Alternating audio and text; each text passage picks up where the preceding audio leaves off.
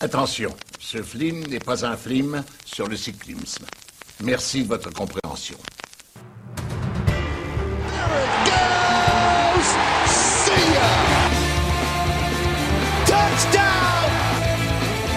Sébastien Chaval. Oui La victoire Pierre Gasly Quel pied Ah quel pied Oh putain Campus Tour, the game Bonsoir, bonsoir à tous et à toutes, bienvenue dans l'émission On se porte pas plus mal, deuxième saison, notre rendez-vous sur le sport sur Radio Campus 99.5 Radio Campus où? À Tours. Bah voilà. Évidemment.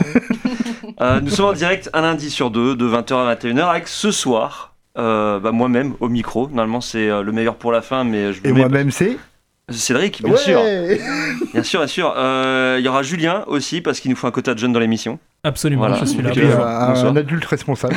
Je, je tiens juste à me- à m'ex- à m'excuser auprès des auditeurs parce que quand tu as commencé à parler, tu as crié très fort et la ligne était très haute, ça a dû leur saturer dans les oreilles dans la voiture. Je m'excuse par avance. Bonsoir. Donc s'il y a un accident de la route, c'est de la faute à C'est Cédric. de la faute à Cédric. Ok, Voilà. exactement. Euh, Il y a Philippe aussi, qui est là, parce qu'il nous faut un mec qui ait de la culture. Donc, euh, Oula, la culture, euh, ça dépend laquelle, mais non. c'est-à-dire que nous, on n'en a pas, surtout. C'est ça. Voilà. Voilà. Et, et à distance, nous avons notre envoyé spécial euh, En in- direct de in Brest, Californie. in California. De Western Voilà, California Laurie. à Brest. Voilà, exactement. Ici, bonsoir. les vents sont chauds. Ouais, bien Bah, sûr. tu m'étonnes. Euh, au programme de l'émission de ce soir, euh, il y aura toujours euh, notre fameuse actualité euh, locale ou internationale, hein, suivant euh, évidemment les sports qui sont déroulés. Euh, il y aura un débat, le débat qui tournera autour de six nations de rugby et surtout de l'utilité de l'Italie euh, dans le tournoi. on va pas mâcher les mots. hein. Euh, ensuite, on partira sur un zoom euh, qui retracera vite fait bien fait euh, l'histoire de l'euro. Donc l'euro qui a été repoussé d'un an, qui doit se jouer cet été. Donc voilà. Euh, L'Euro Enfin, 2020 en 2021. voilà, mais qui s'appelle 2020, toujours 2000, 2021. euh, 2020. Oui, d'ailleurs, oui. Voilà. Ouais, et il y aura euh, un top euh, de, des questions, un petit quiz, Un petit voilà, qui, quiz. soit, euh, qui sera présenté par, euh, par Julien. Donc euh, voilà, on ne sait pas à quoi s'attendre et on a, on a Et- peur. Et la playlist des années 90, parce Ouais, qu'on est super moderne dans cette émission. Exactement. voilà, on s'est fait chambrer par, les petits, par le, le petit jeune en disant Waouh, ouais, ouais, non, Ouais, mais il y a des gens qui ont. les années 90. ouais, t'as La radio étudiante là. Exactement. Alors, euh, du coup, ce soir, on enfile son maillot, son short, ses crampons et on se porte pas plus mal sur Radio Campus Tour 99.5 FM. Messieurs, c'est l'heure du top et flop. Et ma- mademoiselle. Euh, non, là, tu viens de mettre le générique de fin. euh, J'ai mis le générique de fin T'as mis le générique de fin, ça. Non. Parce que quand il y a- il l'applaudissement, Il y a des moments top. Je l'ai trouvé.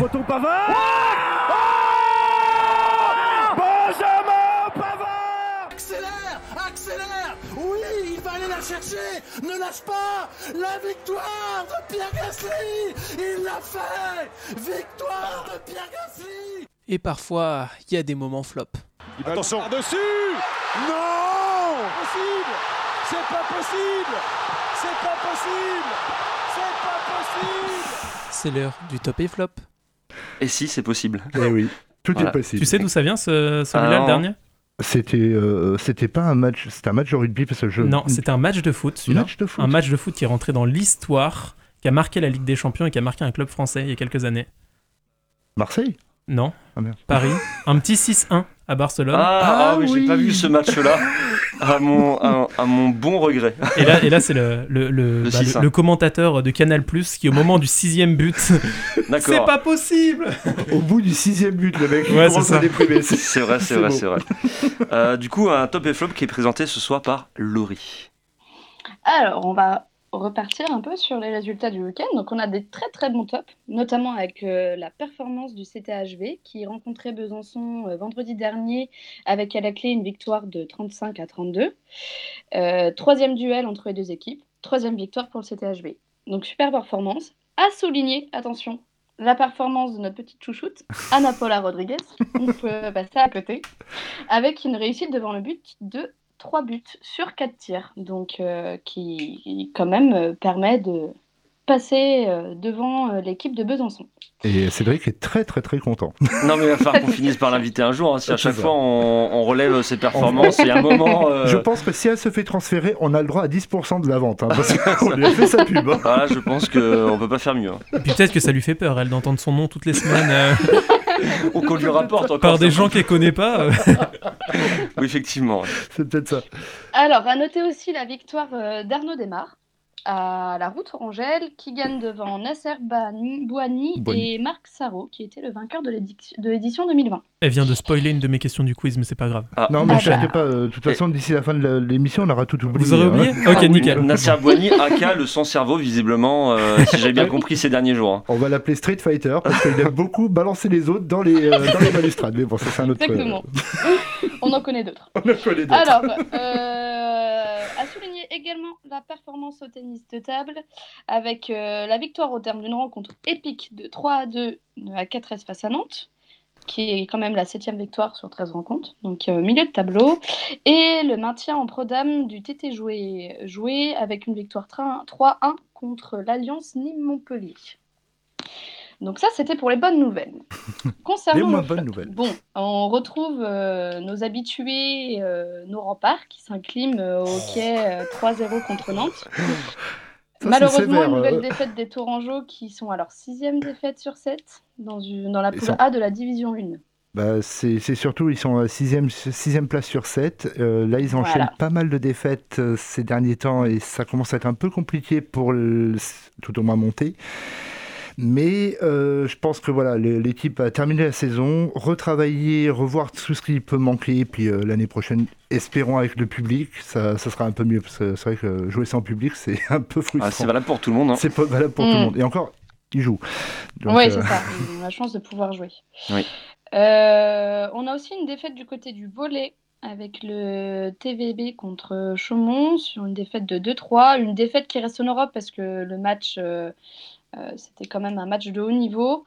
Euh, mais malheureusement, les erreurs ont été payées cash et, et on retrouve trois blessés dans l'équipe de tour, du TVB avec euh, Lo qui est blessé aux abdominaux, Montes au doigt et El Graoui à la cheville.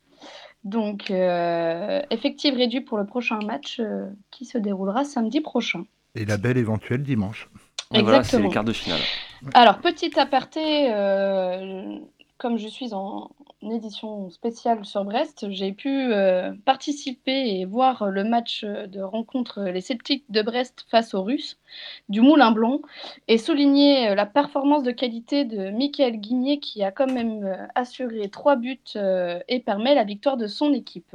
À son nom, vous l'auriez bien sûr deviné, il fait partie de l'équipe des Russes avec un score final de 5 à 1.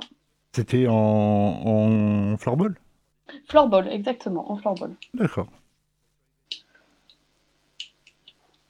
Et c'est tout. Et voilà, c'est tout pour les matchs de ce week-end. Euh, je laisse Philippe vous faire un résumé sur le Grand Prix de Bahreïn. Oui, merci Laurie. C'est pas possible, c'est pas C'est possible. pas possible, c'est pas possible. Eh ben si, c'est possible.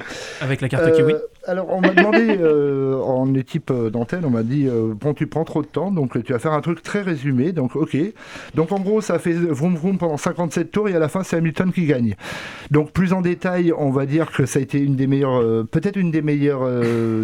Courses de début de saison depuis des années. Je crois que l'année dernière c'était sympa aussi euh, quand la saison avait repris au mois de juin.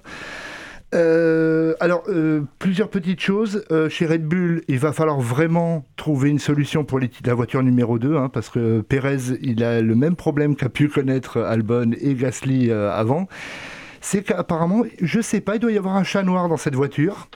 Il, il arrive toujours un problème, et lui, ça lui est arrivé avant même le départ, la voiture qui s'est éteinte toute seule. Puis finalement, elle s'est mise à démarrer, et puis euh, bon, il, il fait quand même un, un beau résultat, parce qu'il arrive il me semble quatrième, si je, je regarde mes notes, euh, si ça veut bien C'est charger. pas mal. Ouais, c'est ce pas mal, ouais. ce qui est Pour, pas mal. pour une voiture qui démarre pas, euh, Qui démarre pas. Imaginons, les autres- imaginons les autres. j'imagine que le circuit était en pente, un truc comme ça. Mais il avait essayé d'y aller un peu au bluff. euh, je, vais, je vais aller jusque dans les stands, personne va rien me voir, sauf que bah, il y a des caméras et la voiture s'est arrêtée en plein milieu de la piste. Mais euh, Ah là là. euh, notre euh, grand ami, et je dis ça avec beaucoup de, de guillemets, tout ce que vous voulez. D'ironie. d'ironie surtout. Euh, Nikita Mazepin, qui faisait ses grands débuts en Formule 1, bah, ses débuts ils ont été assez incroyables, hein, puisque euh, outre pourrir la séance qualificative en faisant la tête à queue au premier virage, bah, là il a réussi à passer les trois premiers virages avant de voir le mur de très très près et de carrément y aller tout seul comme un grand. Donc euh, Voilà, je pense qu'il y a encore un petit peu de travail. euh, il va falloir qu'il apprenne qu'une voiture, ça, c'est bah, c'est pas comme une mobilette, hein, c'est quelque chose de sérieux. Et puis euh, les murs sont faits. euh, c'est pas l'endroit où il faut aller avec une voiture. Donc t'es- là, tu es en train de nous dire qu'on a un, un fidèle successeur à Romain Grosjean en F1 cette année? Euh, Romain Grosjean avait au moins ce truc, c'est qu'il avait fait des podiums dans sa carrière. C'est vrai. Quant à, à Nikita Mazepin, je, j'espère qu'un jour il va s'y mettre, mais déjà il commence à, à avoir quelques critiques de la part de son, de son patron d'équipe, euh, enfin le patron, le directeur de, de l'équipe, euh, Gunther Steiner, qui est très connu par les, les fans Ouais. de Netflix euh, et qui regarde la série Drive to. Survive, qui a très clairement dit que euh, Mick Schumacher était très très euh, professionnel pour son âge, c'était même impressionnant, et que Nikita Mazepin ferait mieux de devenir un peu plus humble et de se mettre au travail. Mais bon, ça, c'est quand même assez fort de dire ça, alors que celui qui te paye ton, ton salaire, c'est le patron. Bah, c'est son père, c'est le ça. père de- de- du pilote que tu es en train de critiquer. Mais bon. En fait, c'est pour ça qu'il est arrivé là, finalement, chez As. C'est parce que si, si lui était pas là et si son père donnait pas de l'argent, l'écurie, c'était fini, quoi. Bah, l'équipe, euh, de toute façon, on sent que l'équipe, euh, le propriétaire actuel, veut absolument se débarrasser de son jouet. Et bah, ça tombe bien parce que le papa, papa Mazepin, bah, il est prêt à mettre beaucoup d'argent. Donc, euh, si ça se trouve, l'année prochaine, on va avoir euh, une, euh, une équipe russe euh, créée aux États-Unis. D'ailleurs, la voiture est au drapeau, avec le drapeau russe, même s'ils se défendent en disant non, non, c'est le logo de, de notre compagnie. Ça n'a rien à voir. C'est les couleurs de notre compagnie. Bizarrement, ça Le ressemble au hasard, drapeau russe. On aime juste beaucoup le bleu, le blanc et le rouge. c'est étrange. hein. Euh, donc le podium, bah, Lewis Hamilton hein, qui remporte euh, la course, mais de très très très peu parce que euh, ça s'est joué à pas grand chose avec Max Verstappen et troisième Valtteri Bottas. Quatrième Lando Norris, cinquième donc Sergio Perez hein, qui avec sa voiture qui s'éteint, qui se rallume toute seule. Sixième Charles Leclerc avec une Ferrari, ce qui est un exploit parce que Ferrari a fait un petit bond en avant, mais c'est encourageant.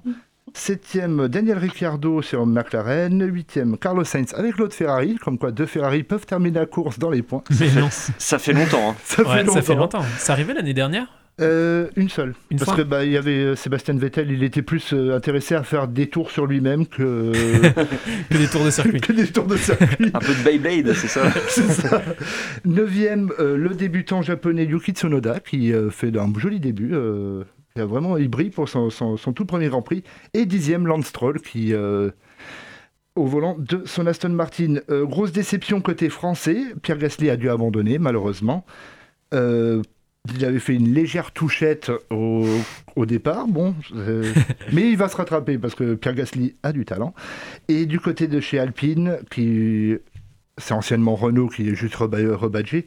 Fernando Alonso a eu un gros problème avec ses freins parce que bah on n'a pas idée de jeter des papiers de sandwich euh, Ah sur oui, la alors piste et que ça va dans les freins, bah, ça freine moins bien. Et euh, Esteban Ocon est arrivé 13e sur euh, 17, 18. Euh, donc euh, voilà, il y a du travail chez Alpine. Donc euh, prochain Grand Prix, c'est dans 15 jours. Et euh, on espère euh, évidemment que Dans- les, les dans- Français. euh, Ouais, c'est ça, 15 jours? 15, jours- euh, 15 jours, ouais. Ok, il y a Enfin, trois un semaines peu entre moins, de- les. un ouais. peu moins de 15 jours là. Et ce sera en Italie, euh, le Grand Prix d'Émilie-Romagne à Imola. Ok. sinon, euh, si vous voulez voir des Français gagnants en sport mécanique, il fallait regarder la MotoGP. Il hein. fallait regarder la MotoGP avec le, le doublé de Voilà. Quartararo et Zarco. Carrément. Ben voilà. Ouais, C'était super. Ok, bah merci euh, à vous tous pour ce, ce top et flop. On se retrouve comme d'habitude après notre première pause musicale. On va écouter Alanis Morissette avec You Learn.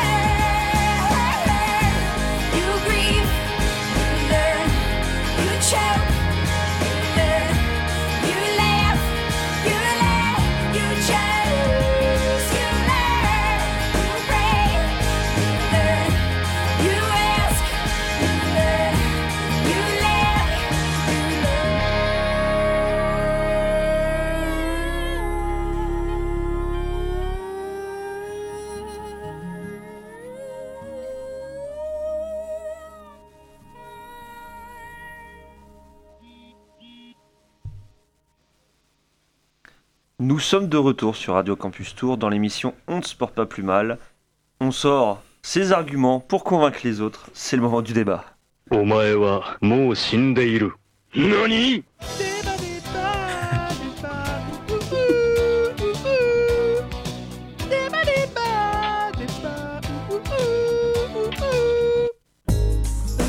Ah. Pardon, excusez-moi, j'aimais trop cette musique, je me suis dit que j'allais la remettre.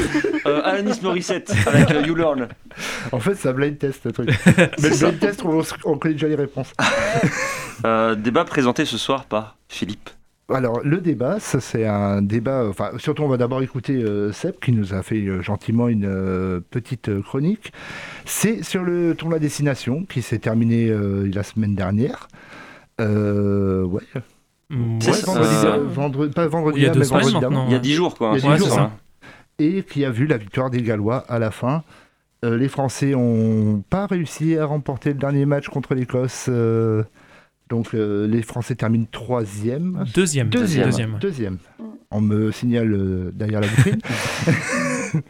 et euh, l'Angleterre termine cinquième. Et surtout, l'équipe la plus inutile de, de- depuis le début du Six Nations, l'Italie, qui récolte encore une cuillère de bois. Donc c'est bien, ils vont pouvoir ouvrir une quincaillerie à force.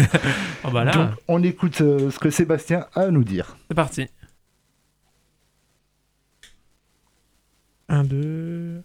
Ah. 1, 2, 1, 2. Ouais, on t'entend Seb, vas-y. hein.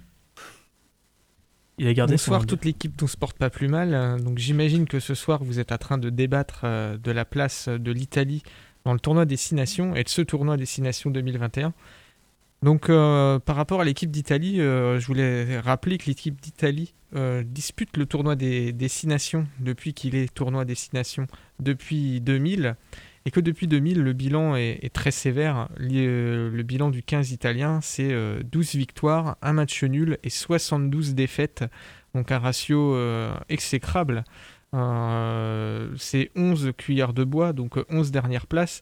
Et les quelques victoires glanées par euh, l'Italie, en fait, euh, 8 euh, de ces vic- sur les 12 victoires italiennes, euh, 8 sont contre l'équipe d'Écosse.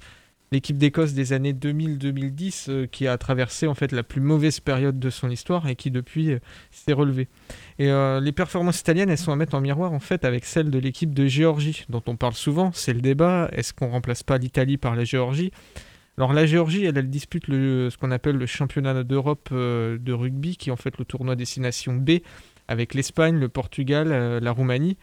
Euh, Dans ce tournoi, la Géorgie, sur les dix derniers tournois, la Géorgie en a remporté 8, dont 3 à la suite, en comptant euh, celui qu'elle vient de remporter.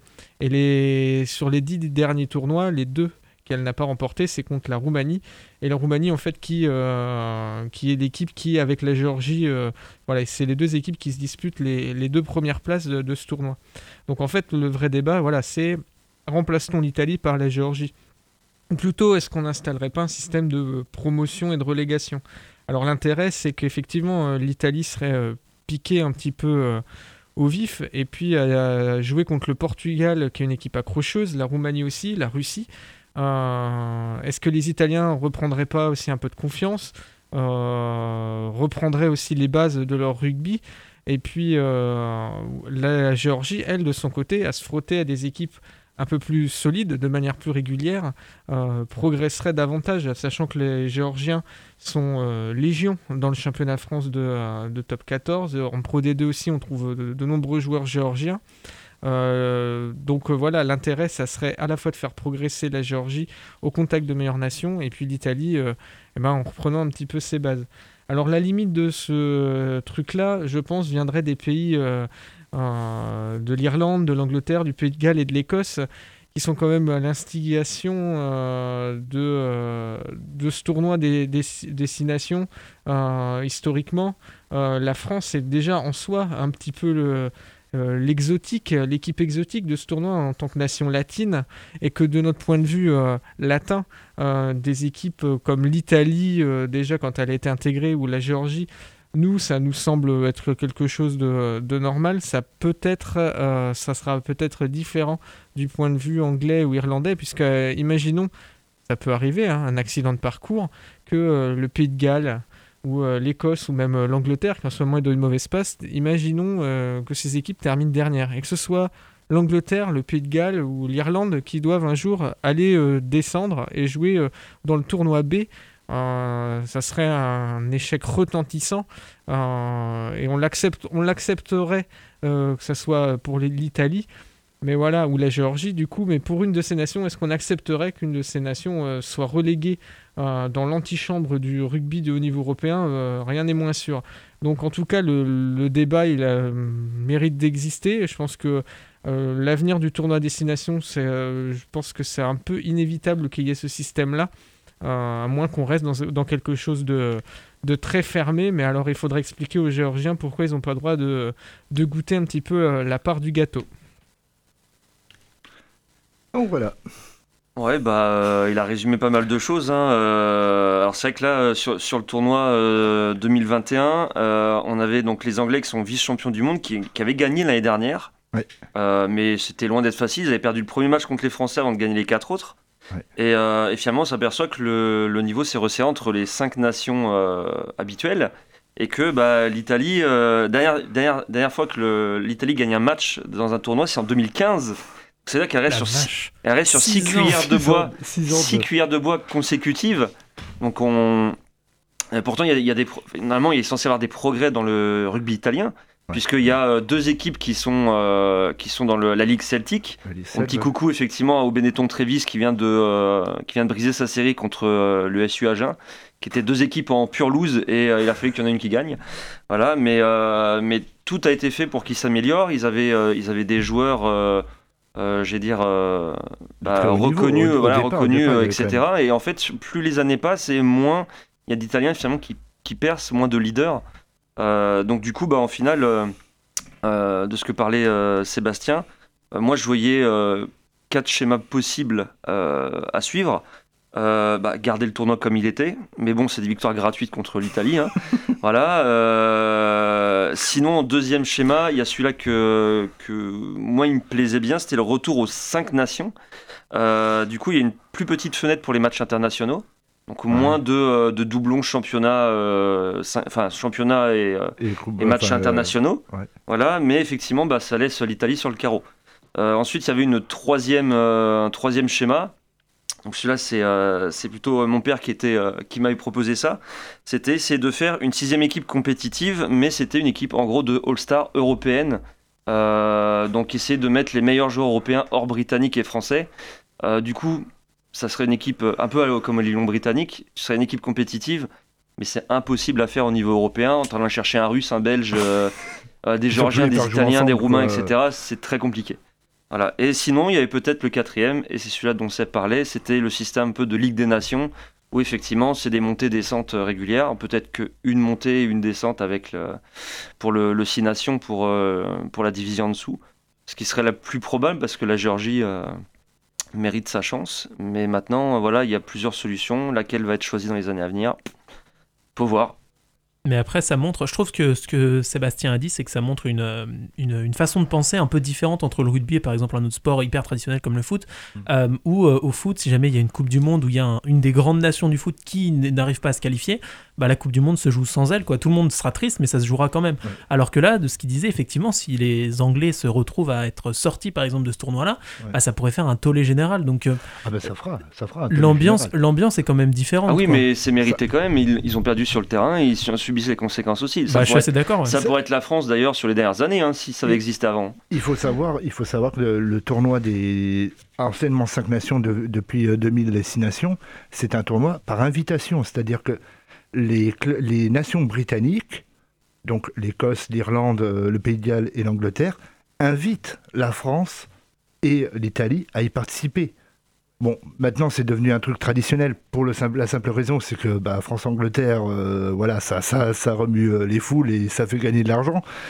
Le problème de l'Italie, c'est que oui, au départ, comme, comme on a été dit, c'était pour promouvoir, aider à faire lancer une machine en Italie. Le problème, c'est que le, rugby italien bah, n'a pas non plus un pool énorme de joueurs.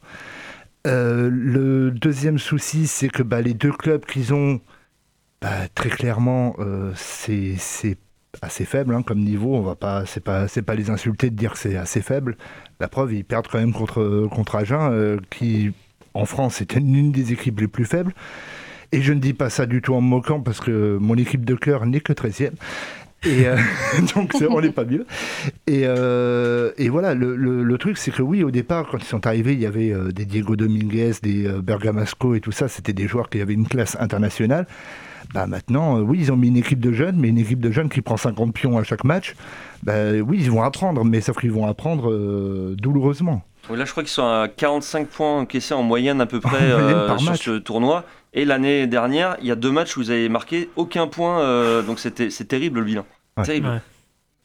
Laurie, Oui. un petit mot à dire? Bah non, mais le débat, je suis tout à fait d'accord avec vous. Euh, Je pense que c'est comme dans toute compétition, il faut mériter sa place. Mais là- ça fera un tollé parce qu'à la base, ça reste quand même le tournoi destination avec euh, toute la tradition qu'il y a derrière euh, ce tournoi-là. Mais effectivement, euh, six ans, six ans que ça dure, six ans que les, les Italiens sont pas là, six ans que les confrontations sont quand même euh, pas très intéressantes à regarder euh, face à l'Italie. Et est-ce que ça permettrait pas aussi de remettre un petit peu d'action dans, dans, dans cette compétition et dans le rugby de manière générale? Là, la France a fait des super résultats. On a eu euh, le championnat était d'ailleurs très très bien et très agréable à regarder, mais les dernières années euh, ont été quand même un petit peu Voilà. longues et On a passé 10 ans, ouais, difficile. ouais, difficiles. Bien, Euh, on sentait que les Français étaient un peu en souffrance quand même sur les matchs. Donc, Mmh. euh, Mais là, le, le- le truc, c'est qu'on se base, euh, évidemment, on va se baser sur la Géorgie parce que c'est une nation européenne. Euh, pourquoi ne pas essayer d'intégrer euh, les Fidjiens? La- Les trois Mm. quarts des Fidjiens jouent en Europe. Donc déjà, pour les réunir, c'est moins compliqué.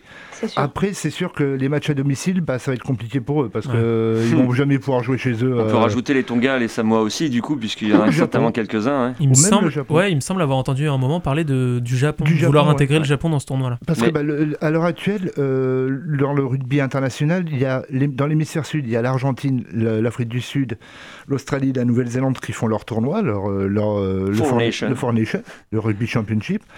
Il y a le tournoi destination qui regroupe bah, l'Angleterre, la France, l'Écosse, euh, le Pays de Galles, l'Irlande euh, et l'Italie. parce qu'ils sont toujours là. Et après, on se retrouve. euh, Il y a une ligue pacifique, enfin, il y a une genre de coupe pacifique où c'est les Tonga, les Samoans, euh, les Fidjiens. Avec les Japonais, ils Avec les hein. Japonais, et personne n'en parle parce que très clairement, euh, bah, c'est un rugby d'un autre monde. Mais on voit à la Coupe du Monde, bah, le, le Japon, il- ok, ils jouaient chez eux. Peut-être qu'il y a le côté de- du pays, euh, le fait euh, pression populaire et tout. Mais euh, voilà, ça, ils ont quand même progressé depuis, euh, depuis euh, plus de 30 ans. Ils progressent tranquillement. Mhm. Et, et on- maintenant, on commence à avoir des joueurs japonais qui débarquent en Europe. Et la preuve, et faire match nul contre l'équipe de France en match amical, bah, au départ, personne ne disait oh, le Japon, on va leur rouler dessus. Bah non, ils ont fait match nul et encore, on a failli perdre contre le Japon. Donc attention, euh, attention quand même. quoi. Non, Yes. mais ouais, puis en plus, on voyait sur les Coupes du Monde que les Italiens, bah, ils gagnaient euh, les équipes moins fortes qu'elles, genre Canada, Namibie, euh, etc. et puis que d'eux, que c'était euh, une équipe d'élite, bah voilà. voilà, il n'y a plus de, il y a Donc, plus de euh, plus rien. Quoi. Bon, peut-être une, une, une deuxième division, effectivement, serait intéressant de voir euh, tout faire en ligue directement. Voilà, Peut-être, ouais. voilà. voilà. Voilà, voilà. Est-ce Voilà, qu'on voilà, s'arrêterait pas là? Bah, Si, je pense, un hein. petit On peu, va hein. s'arrêter là je. Ok, bon, du coup, on va prendre notre souffle et euh, on va faire une nouvelle pause musicale pour écouter John Scatman.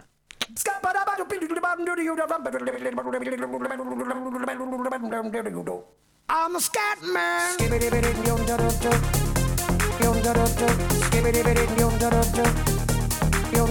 I'm a scat man.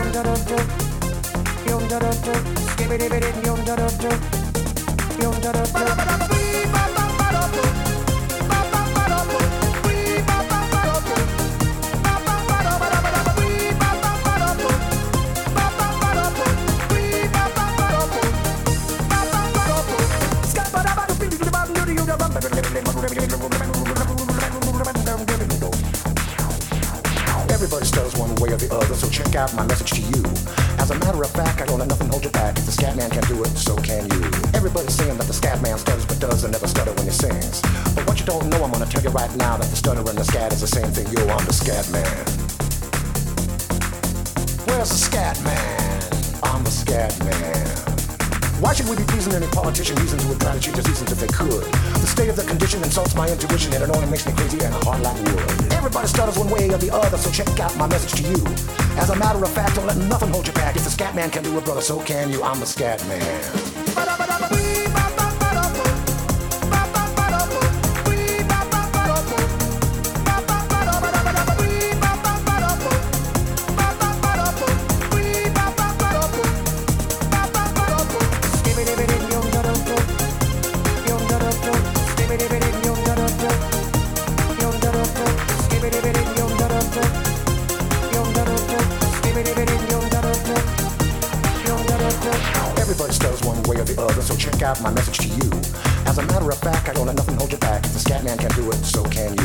All ask out the meaning of scat, well, I'm the professor, and all I can tell you is why you're still sleeping, the saints are still weeping, because things you call dead haven't yet had the chance to be born.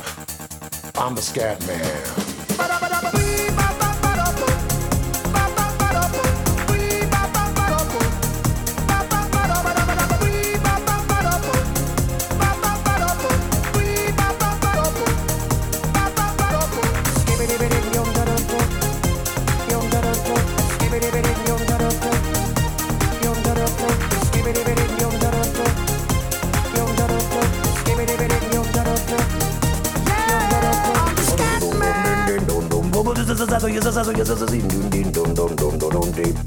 Where's the scat man? I'm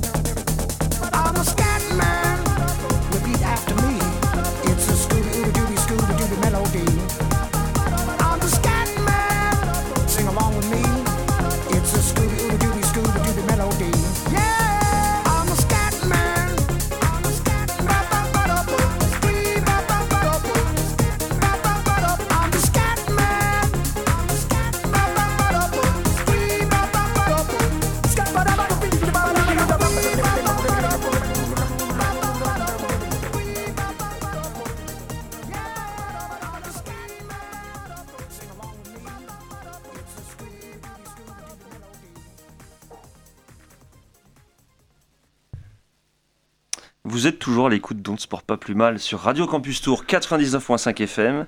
C'est le moment de sortir la loupe et de s'installer confortablement dans son canapé. Voici le zoom. En tout cas, la vie privée d'un athlète, ça se respecte. Tout à fait, même, tout à fait, tout à en tout cas, cela, je le non, précise, non, non. cela ne nous regarde pas. Le Zoom Et ce n'est certainement pas à nous de divulguer les ragots. sur Radio Campus Tour 99.5 FM. Alors un zoom un petit peu spécial parce que tu vas parler de l'Euro 2020. Euh, mais pas que. On en profite pour euh, faire un peu une, une rétrospective de, de l'euro. Alors, euh, le vrai nom de l'euro, déjà, c'est le championnat d'Europe des nations, mais il ne s'est pas appelé que comme ça. Retour dans le passé. L'idée. c'est ça.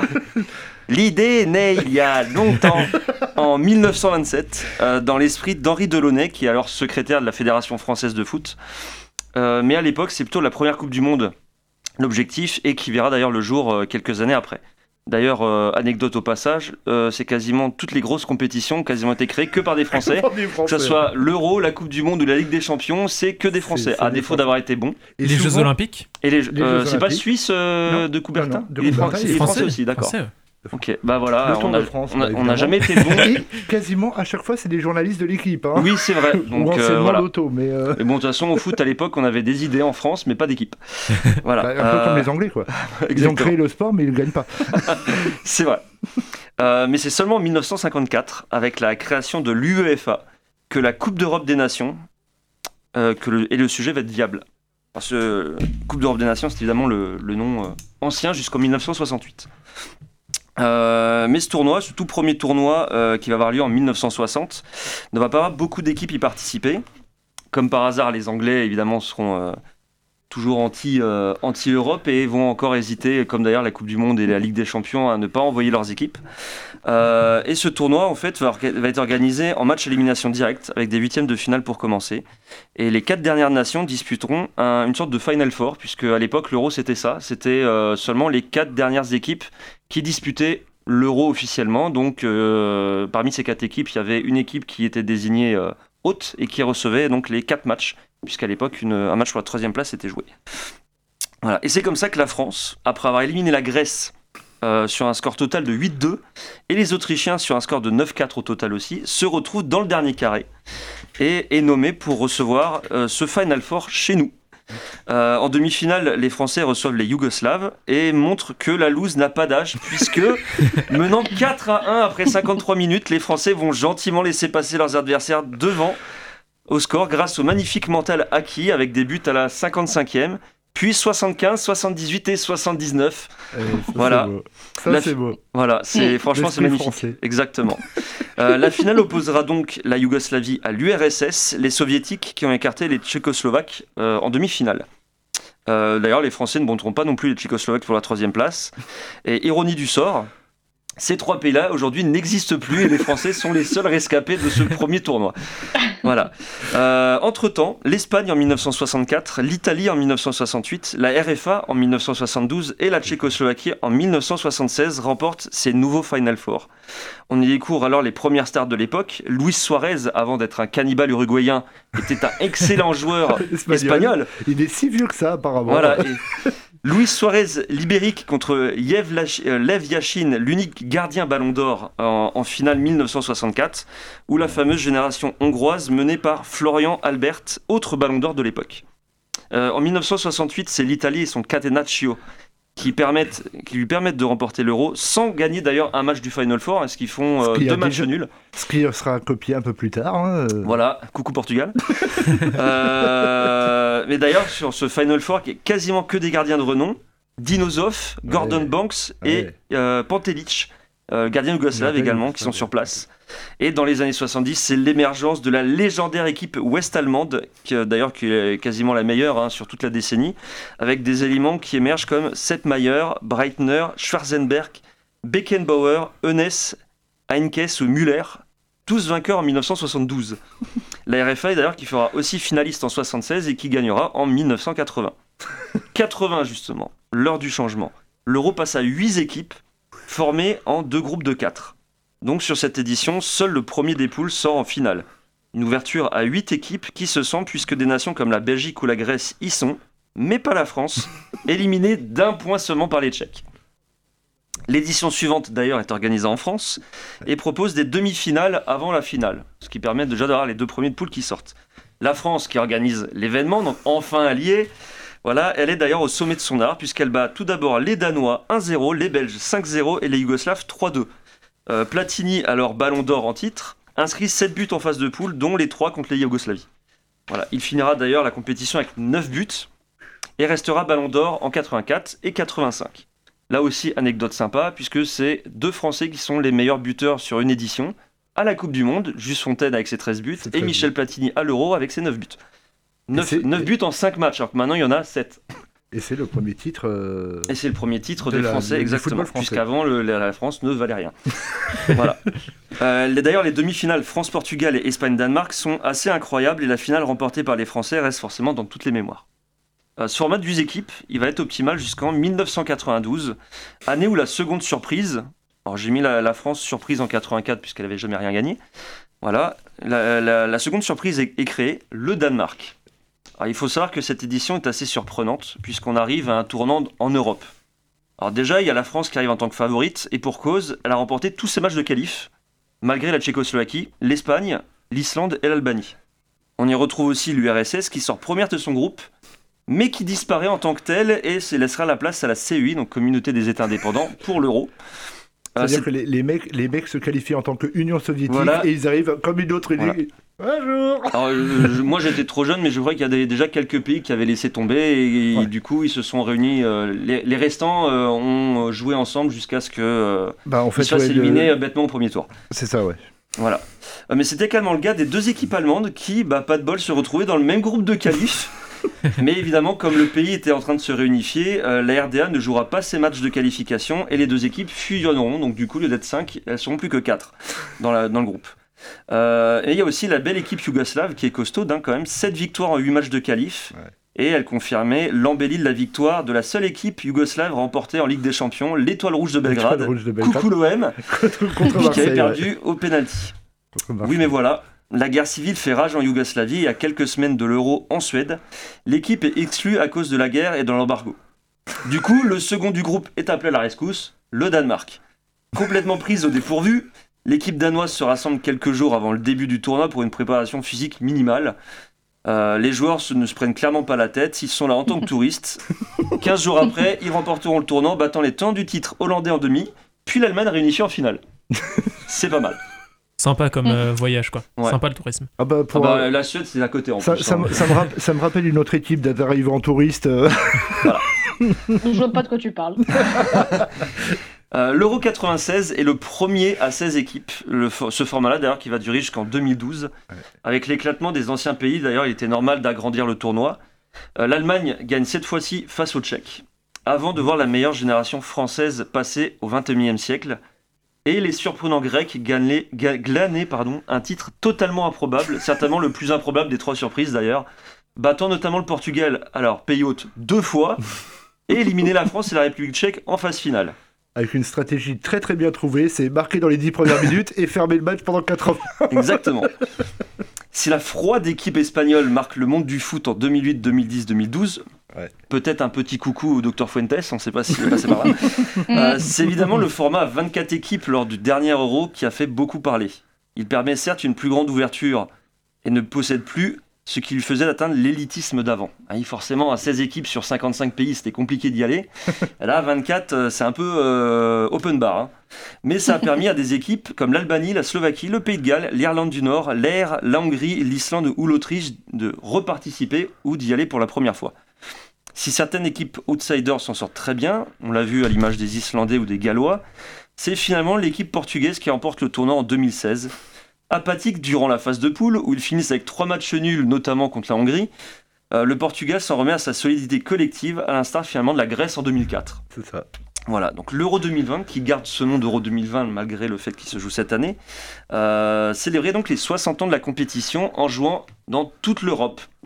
Mauvaise idée, c'est Manque de bol. Quelle bonne idée. Ou pas de bol, le Covid est arrivé par là et du coup bah effectivement tout a été un peu remis en cause, mais euh, jusqu'à là personne, euh, bah, l'UEFA n'a toujours pas communiqué sur euh, une compétition qui se déroulerait que dans euh, un pays pour éviter tout contact etc. Donc il y a encore effectivement certains pays qui euh, recevront euh, tous ces matchs. Alors après, euh, au niveau brassage, on verra comment ça se passe. Mais jusqu'à là, qui remportera cet euro? À vos pronostics. Voilà, magnifique. C'est une bonne question. Faut y répondre ou euh, on Bah, reste si vous voulez, ouais.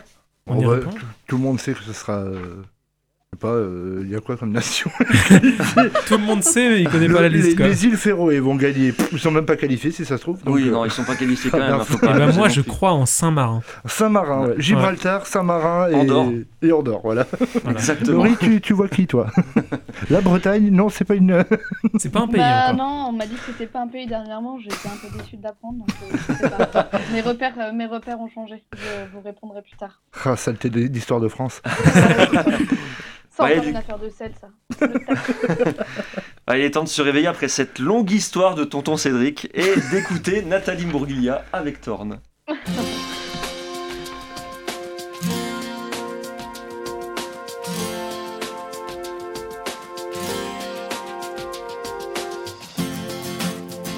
I thought I saw a man brought to life. He was warm, he came around like he was dignified. He showed me what it was to cry. Well, you couldn't be that man I adore. You don't seem to know, seem to care what your heart is for. Well, I don't know him anymore. There's nothing where he used to lie. My conversation has run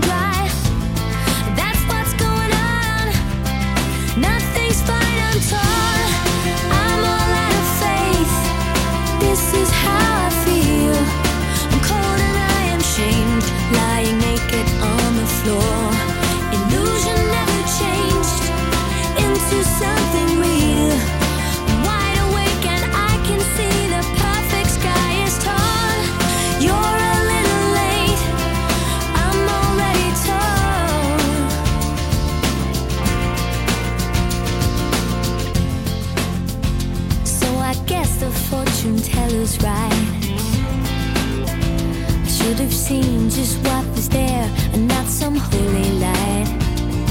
But you crawled beneath my veins and now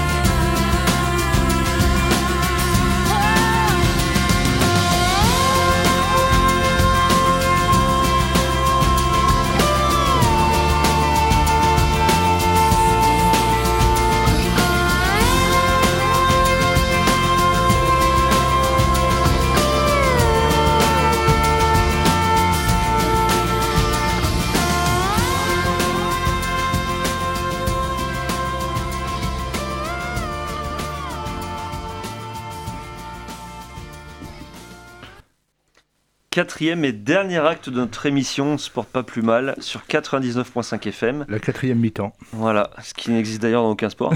Euh, c'est donc la dernière partie de cette émission avec euh, un petit quiz, cette fois-ci préparé par Julien. C'est maintenant l'heure du quiz de la fin.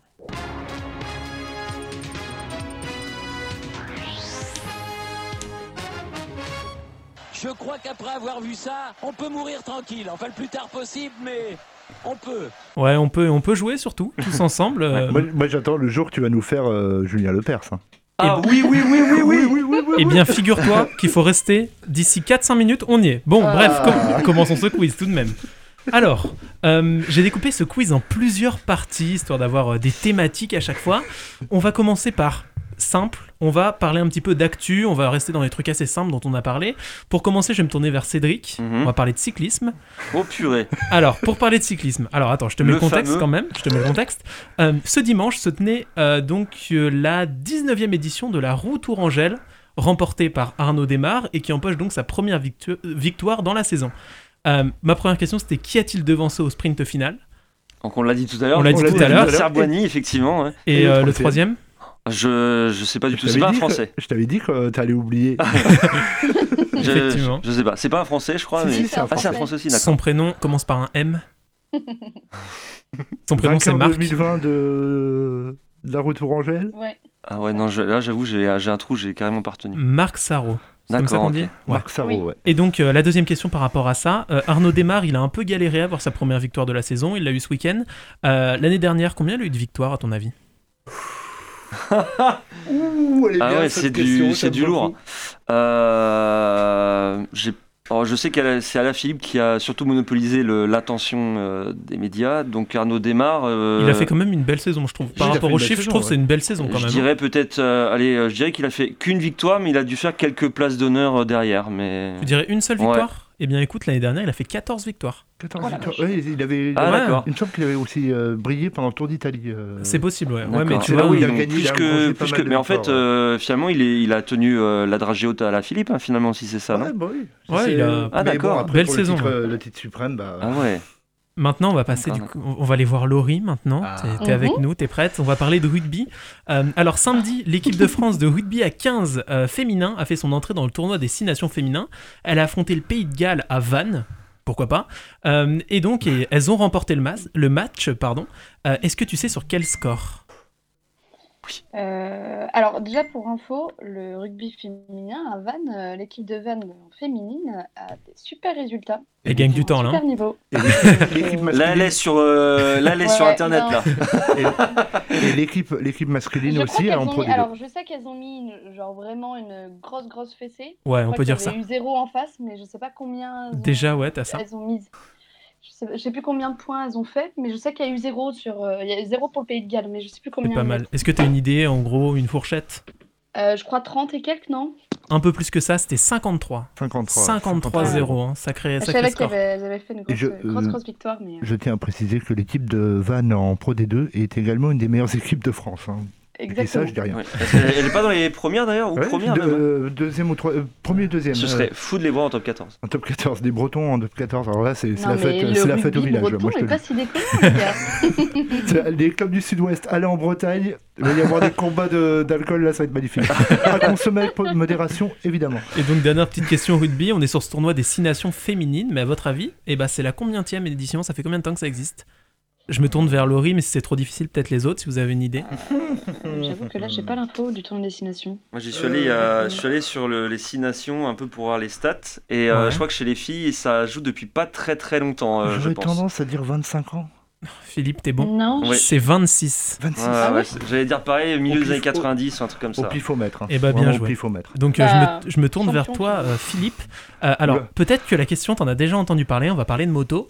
Euh, Il y a un gars, il s'appelle Pedro Acosta. Est-ce que ça te dit quelque chose? Pas du tout. Parce Ok, que la moto, c'est c'est pas parfait. du tout mon truc. l'espagnol, du coup. Eh bien moins. écoute, parfait. Pedro Acosta, eh Mhm. c'est un pilote de Moto 3 Ouais. dans l'écurie Red Bull KMT à Jo. Et Ouais. donc il a réalisé un exploit ce week-end lors du Grand Prix de Doha.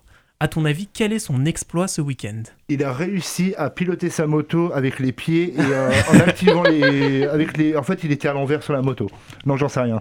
T'en sais rien du tout? Non, du tout. Alors je vais te le dire, en raison d'une pénalité, il est parti des stands, donc il avait à peu près 10 secondes de 10 retard secondes sur de les retard, autres. et Il a dépassé tout le monde. quoi. Il a gagné à Oh la la fin. vache.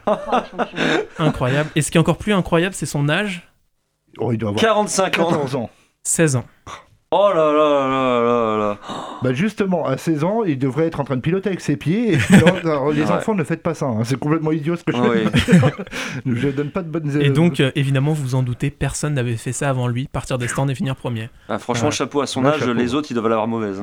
je pense, ouais. le mec qui était premier, il le voit juste dépasser. Mais Ah il est ouais. lui Après, pour l'aider, je crois qu'ils étaient 6 à partir des stands, mais ça reste quand même un c'est exploit. quand même un ça, reste, exploit, ouais. ça reste un exploit. hein. Ah, ils ont Euh, été collectifs, c'est bien. Tous ensemble, les gars. Ok, on passe à la, alors à la série 2 de ces questions. J'ai fait plusieurs séries.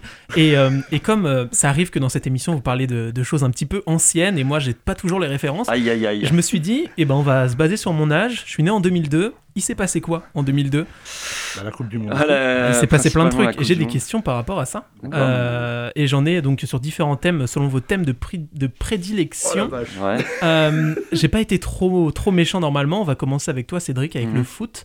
Euh, qui a gagné la Ligue 1 en 2002 Ah, le premier titre de l'Olympique lyonnais, euh, euh, assez fou d'ailleurs parce que euh, euh, Lens a mené euh, longtemps toute la saison, ils ont eu jusqu'à 10-12 points d'avance. Et, euh, et ce qui est incroyable sur ce championnat, c'est la seule fois où c'est arrivé, c'est qu'en fait Lyon et Lens, à une journée de la fin, avaient euh, moins d'une victoire d'écart et ils se sont affrontés directement lors de la dernière journée, donc c'était le match du titre. Et Lyon l'a emporté euh, 3 3-1, je crois, je dirais Et 3-1 je euh, en crois que score. Lens était, prêt, euh, était sur le point d'être champion et je crois qu'ils ont fait match nul contre Metz. ou- Non, non, c'est le Lyon-Lens, le dernier match. ah, quoi. C'était premier contre deuxième et euh, ils, ont, ils ont craqué euh, sur le dernier match. quoi. Trop bien. Bah écoute, magnifique. C'était euh, incroyable d'ailleurs. Euh, maintenant, je vais me tourner vers Laurie. Euh, Mhm. Donc, euh, j'ai différentes questions. Qu'est-ce que je vais prendre? Euh, On va parler. Ah, si, on va parler de floorball, euh, floorball c'est comme ça qu'on dit? Floorball, oui. Ouais. Euh, alors, déjà, moi, je connaissais pas du tout. Enfin, je connaissais le sport, mais je connaissais pas ce nom-là. Donc, euh, j'ai cherché quelques petites choses. Et du coup, en 2002, à ton avis, qui est-ce qui a gagné la Coupe du Monde? Oh bah c'était de la Suède comme d'hab. La Suède ou la Finlande. hein. Effectivement, c'est Ah la ouais. Suède. C'était pas hyper compliqué. D'accord. Bien joué, Laurie. Là, là, on, voit, on voit la, la joueuse professionnelle de, de floorball. Là. Et euh, du coup, question un petit peu plus compliquée. Début 2002, le 3 février, on va être précis. Qui est-ce qui a remporté euh, son troisième titre européen consécutif de, euh, du, du championnat d'Europe En euh, handball cette fois-ci. Ah, au hand. Au hand, Euh, ouais. troisième, euh, tu m'as dit championnat d'Europe? Championnat d'Europe, ouais. Troisième fois consécutive, euh, je peux dire contre l'Allemagne, ce 33-31. euh, bah, C'est pas la France. Non, c'est pas la France. Ah, Troisième, des- consécutive au hand. euh, Ah bah, Il y, a- il y avait qu'une équipe, je crois, à l'époque. C'est, euh, je peux pas le dire, je vais laisser euh, Laurie euh, chercher. J'ai l'impression que Laurie sait pas. T'as une idée, Laurie, ou pas du tout? Bah non, mais sinon j'aurais dit la Suède ou, euh, ou le Danemark. Danemark éventuellement. Danemark? Bon. Moi, j'aurais dit Norvège. hein. Eh bah, c'était Suède. Ah bah vois, On est tellement, on est tellement complet, euh, Laurie, c'est incroyable. Mmh, Incroyable. Allez, maintenant, je me tourne vers toi, Philippe. Oula. Euh, on va parler. euh, on va parler. Tu m'as dit moto, c'était pas trop ton truc. Ah non, du tout. On va parler. Alors, on va parler automobile. Ah, Là, ça va. Alors, Ça le dépend. 16 juin, 24 heures du Mans. Oui. Qui est-ce qui a, qui est-ce qui a gagné? Quelle écurie? Euh, Audi. Ok. Et alors, les, je te, oh, les pilotes, ça doit être si difficile. T'as une idée des pilotes ou pas Alors, les pilotes en deux- 2002. Ouais, en 2002. Euh, en 2002, il y avait Tom Christensen, non? Absolument, ouais. Absolument. Oh là là là là. Dindo Capello, Ah non, lui, il y est pas. non, euh, Emmanuel Piro. Ouais, tout à fait. Il t'en manque un. Et euh, alors, attends, 2002, 2002, 2002. Euh... Werner? Non, non plus. Son prénom, c'est Franck. Franck? Ouais, Franck. Franck? Le, chi- le Franck chien. le- Biella. Ah, Franck d'accord. Biella, oui. Franck Biella. Ah, ouais. Franck Biella, oui. Ah, je pensais que c'était le chien dans les in Black. dire. Euh, on va faire. Je vois que l'heure tourne et c'est terrible parce qu'on va pas avoir le temps de faire la, la question de Sébastien euh, pour Cédric. Ah, si, si. Ah, si on l'a fait, on va être en retard. Ouais, il faudra qu'il me la file sur la, la, pense- conversation alors. Ou sinon, on se la réserve pour dans deux semaines. Ça Ouais. peut être pas mal parce que là, je Ouais, vois. je tiendrai jamais deux semaines. hein. Si, tu vas faire Si, tu vas tenir. En tout cas, merci pour ce quiz. Je vois Merci, l'heure euh, qui tourne et je te repasse la parole, Cédric, pour la fin de cette émission. Et bah, merci pour ce, pour ce petit quiz. Il me reste plein de questions sous Ouais. la main. On refera une série 2002 avec plaisir la prochaine ah, fois. Bah, donc, dans- on remet ça dans 15 jours, hein, dans ces cas-là, si tout est prêt. euh, Allez, et bah dans voilà. 15 jours, on refait Eh ça. ben, voilà. Ça marche. Et ben voilà. ce, ce petit quiz est terminé. Merci Julien, merci euh, Philippe d'avoir euh, participé à cette émission. Merci moi-même d'avoir euh, participé à cette émission. Voilà. Merci Euh, à Laurie aussi, qui est en direct depuis la Californie. Voilà. En duplex. En duplex. C'est ça, exactement. Euh, vous pourrez bientôt retrouver cette émission en podcast sur le site internet de Radio Campus Tours. Euh, vous restez à l'écoute. Dans quelques minutes, la suite des programmes. Nous, on aura le plaisir de se retrouver le lundi 19 avril ça. à Deux semaines. 20h en direct pour encore plus de sport et de déconne. D'ici là, portez-vous bien. À bientôt. À bientôt. Salut, salut. Bonne soirée.